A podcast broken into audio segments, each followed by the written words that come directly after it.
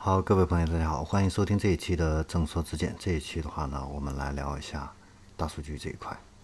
那曾几何时呢，线下超市巨头永辉超市的话呢，风光无限啊，旗下的这个超市啊，也是超过了一千家啊，是全国第一。但是呢，仅仅过了四年的时间啊，突然风云突变，叮咚买菜、每日优先啊、美团优选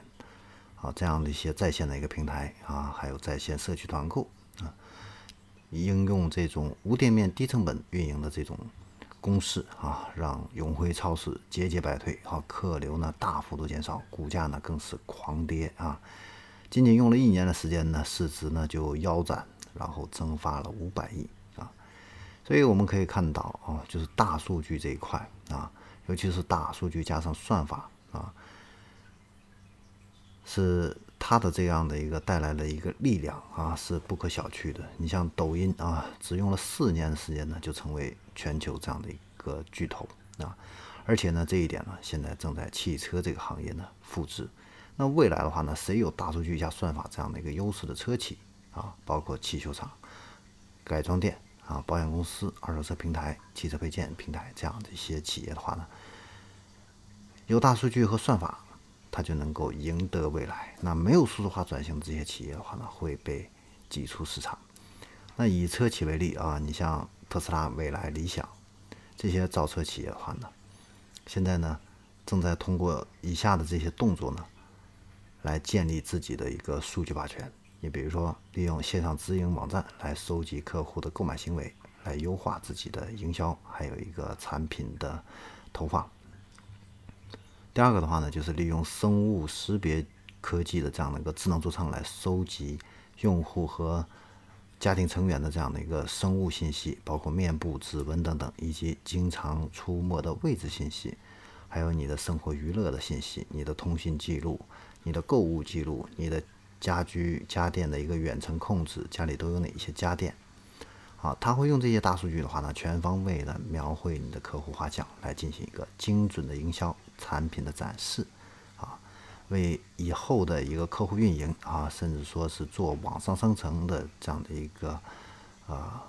运营，创造了一个有利的一个条件。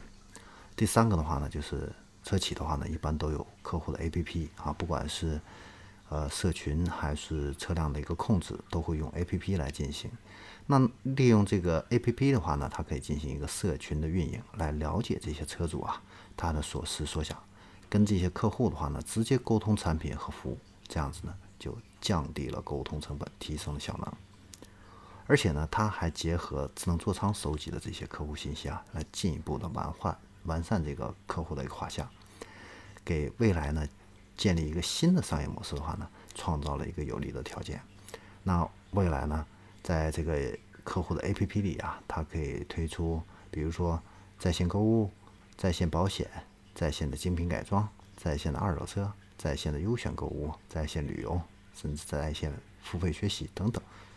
啊，有很多种商业的可能。那另外一点的话呢，就是利用自动驾驶啊这一块的技术呢，来收集道路信息，还有客户的一个驾驶的一个数据。那这一块的话呢，它可以更快的优化迭代自己的自动驾驶技术，还有车辆的一个性能。那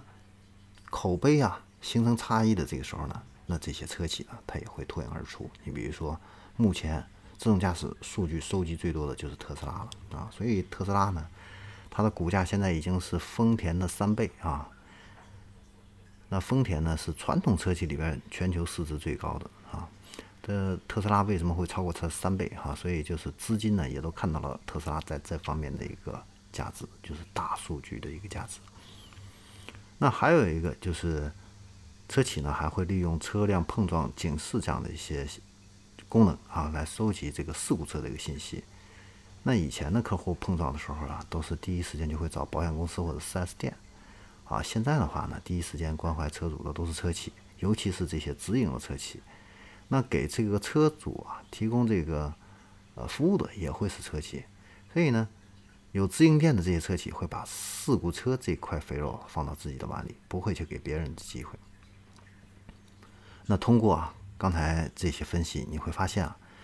所有的啊车企收集的这些信息，已经涵盖了我们车主的衣食住行啊这些全方位的这些信息。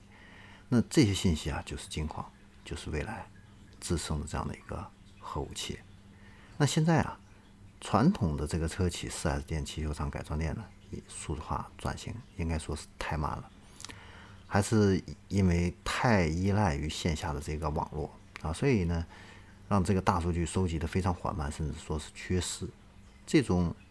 形式再延续下去的话呢，慢慢的它就会丧失了未来的这样的一个竞争优势，就会被淘汰。所以我们可以预见到的未来呢，就是传统车企的话呢，因为它百分之九十的销量是来自线下的 4S 店，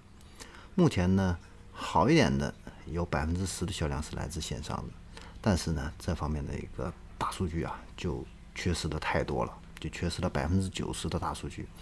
线下收集上的这些数据啊，通常信息是不全的啊。那而且呢，有的车企甚至还没有用户的这样的一些 APP 啊，或者有一些车企好卖的车型呢，它还没有这个生物识别座舱啊。那这些车企的话呢，啊，未来呢都很容易被淘汰啊。还有那些没有自动驾驶技术的那些车企啊，也会更容易的被淘汰。然后我们再来看一下 4S 店啊，4S 店这一块的话呢，其实也可以看得到未来啊，因为目前传统车企现在转型比较慢啊，所以呢，传统的这个汽车 4S 店呢，暂时呢，应该说还是给了你转型这样的一个机会啊，但是呢，未来呢？销售的一个前景实际上还不是那么太乐观啊。那关键的话呢，就是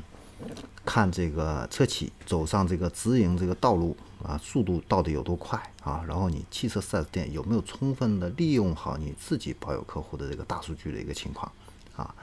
如果你没有利用好的话呢，那在未来被淘汰的可能性呢也是非常大的啊。当然，这个 4S 店的这个消失，它是有一个过渡期啊。那这个过渡的话呢，就是向大众采取的这种代理制，4S 店呢不卖车啊，你提供体验服务，成交的话呢会有佣金啊，但是呢，这个佣金呢也不是那么容易得到，还要客户评分。如果呢你在这个试乘试驾呀、车辆展示啊、交车啊没有达到一个五星的一个标准的话呢，你这个佣金也要打折扣啊。然后呢，以后燃油车啊再没了，那像。新能源车、电动车，它的这个维修保养非常简单啊，没有那么多复杂的东西，什么机油要换呐这些事情啊，所以它费用很低啊。然后呢，再加自动驾驶，然后它也会让这个事故车啊大幅度减少。所以 4S 店以后呢，基本上售后也没什么利润，实际上。那这样子的话呢，就根本支撑不了 4S 店的一个重资产这样的一个模式啊，所以。4S 店肯定也是成片的倒下了啊。那我们再来看一下这个修理厂啊，修理厂的话呢，也是一样的，没有这个大数据来运营的话呢，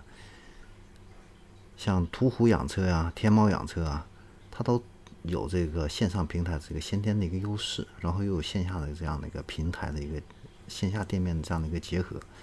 所以呢，这个发展速度。啊，再有一个资本的一个助力啊，就会更快啊。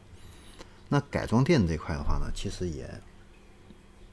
有这样的一个危和机啊。那危险的话呢，啊，我们就不说了啊。首先呢，我们就来看一下现在哪一些新的形式正在崛起啊。你比如说抖音里边的这个小刚学长、猴哥说车啊，他们现在都是在做改装店。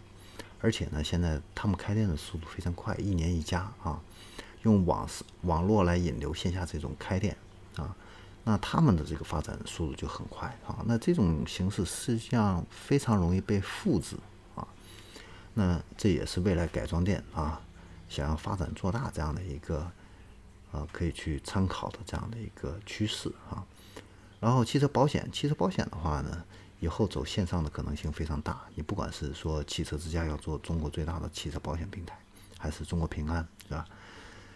呃，他们都是有这个先天的这样的一个优势，而且呢，他们本身这个就具有数据化运营这样的一个平台的一个优势啊。所以，呃，保险未来呢，更多的一个可能性都是在线上去进行这样的一个购买。那汽车配件也是一样啊，汽车配件的话呢，现在线上化已经非常完善了啊。你像京东啊、阿里巴巴呀，在这个汽车配件这个方面的话呢，已经耕耘了很多年啊。现在呢，盒马啊，盒马先生现在都开始准备要卖汽车配件了啊，就是我们楼下。